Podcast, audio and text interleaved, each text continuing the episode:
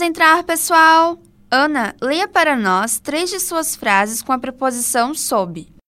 As pessoas grudam chiclete sob a carteira. Certos alunos estão sob vigilância por picharem o muro do colégio, né, João? Muito bem, Ana. Caro ouvinte, você percebeu o uso da preposição sob? No diálogo anterior, Ana citou em seu exemplo: as pessoas grudam chicletes sob a carteira. Nesse caso, o significado da preposição sob foi para se referir a algo embaixo de, debaixo de e por baixo de. Já a frase certos alunos estão sob vigilância por picharem o um muro do colégio refere-se ao abrigo de, outro uso da preposição sob. Agora você, João. Tá bom, professora. Garotas escondem sua solidão sob a pose de inteligente. Ai, guri, fica quieto, seu pirralho.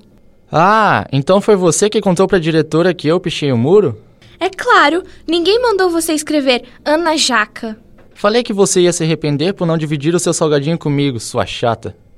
Na Ponta da Língua. Iniciativa do curso de Publicidade e Propaganda da Univale. Produção, Programa de Extensão Cardume Criativo. Realização Escola de Artes, Comunicação e Hospitalidade.